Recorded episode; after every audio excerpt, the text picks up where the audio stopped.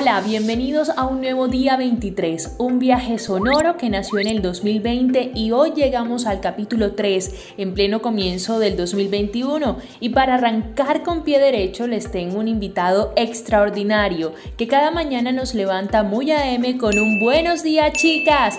Recientemente fue nombrado el gerente de puntos de ventas de Ecomoda y a pesar de ese cargazo dice que no es una figura pública. Con ustedes Lucas de la Rosa para hablar de Año Nuevo, Nuevo Tú. Bienvenido.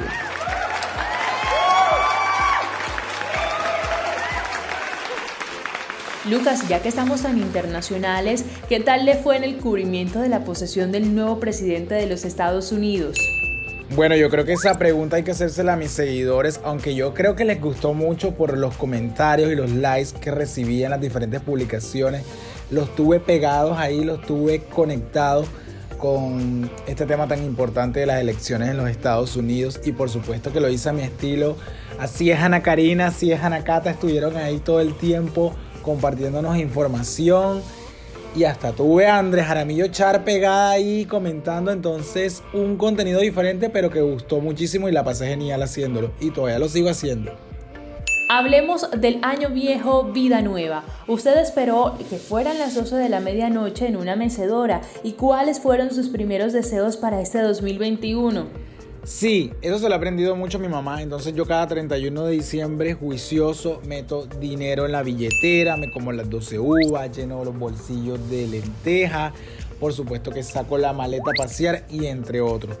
Y bueno, varios de mis propósitos para este año está primero tener salud mucha salud, trabajo porque me gusta trabajar, dinero que no puede faltar, por supuesto, viajar a pesar de las circunstancias, está también en iniciar una maestría, entre otros. A las 4 o 5 de la mañana lo vemos muy activo en las diferentes redes sociales, animándonos para salir a hacer ejercicio.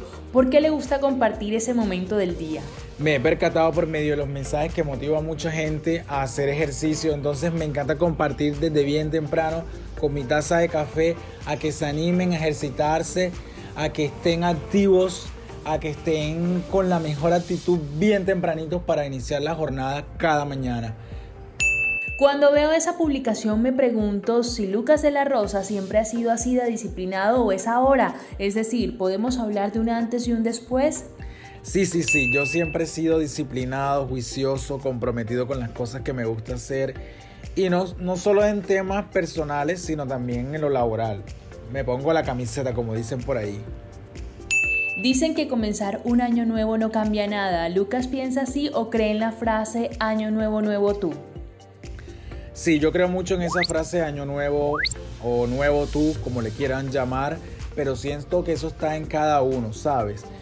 Hay que quitarnos los pensamientos negativos, hay que dejar los miedos a un lado, hay que dejar de aplazar las cosas, sobre todo eso último que acabo de decir, porque el tiempo se va volando y cuando quieres ver, se te fue la vida. Entonces, que el mismo trabajo, que vivo en el mismo lugar, sí, pero desde ya empieza a planificar, empieza a gestionar, empieza a moverte para que las cosas cambien. ¿Qué pueden esperar los seguidores de Lucas de la Rosa en este nuevo año? Ay, este año vengo con una actividad muy bacana que ya la estoy planeando con una amiga porque sé que muchos me quieren conocer, sé que muchos quieren saber quién es la persona que está detrás de la cuenta, entonces estén ahí pendiente a mis redes porque muy pronto voy a compartirla. Y por supuesto, mucho contenido de entretenimiento tanto a nivel nacional como internacional. Lucas, son cerca de 154 mil seguidores tan solo en Instagram. Almas, corazones que lo siguen y esperan sus publicaciones. ¿Alguna vez una historia de vida de un seguidor que lo haya impactado sobre su propósito en estas plataformas digitales?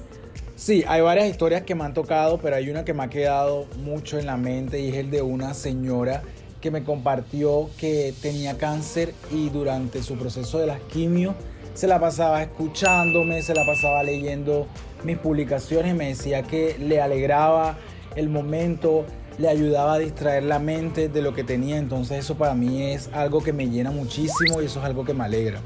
Bueno, siempre los seguidores queremos saber más de nuestros personajes favoritos, por eso me voy con preguntas rápidas, respuestas cortas.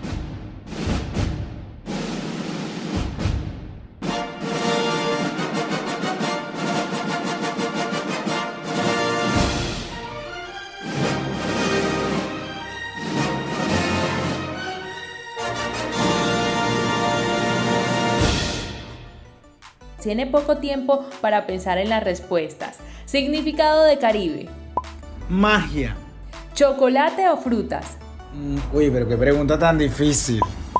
Pero me quedo con las frutas. ¿Concurso Nacional de Belleza o Miss Universo? Uy, concurso nacional de belleza. ¿Muchos o pocos amigos? Pocos amigos. Amuleto.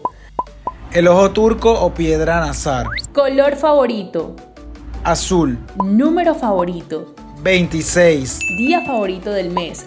15. El día que pagan. ¿Su mayor miedo? Mm, no poder cumplir lo que quiero y lo que deseo. ¿Cuál es el mensaje para ese nuevo año de parte de Lucas de la Rosa para todos los que van a escuchar este podcast?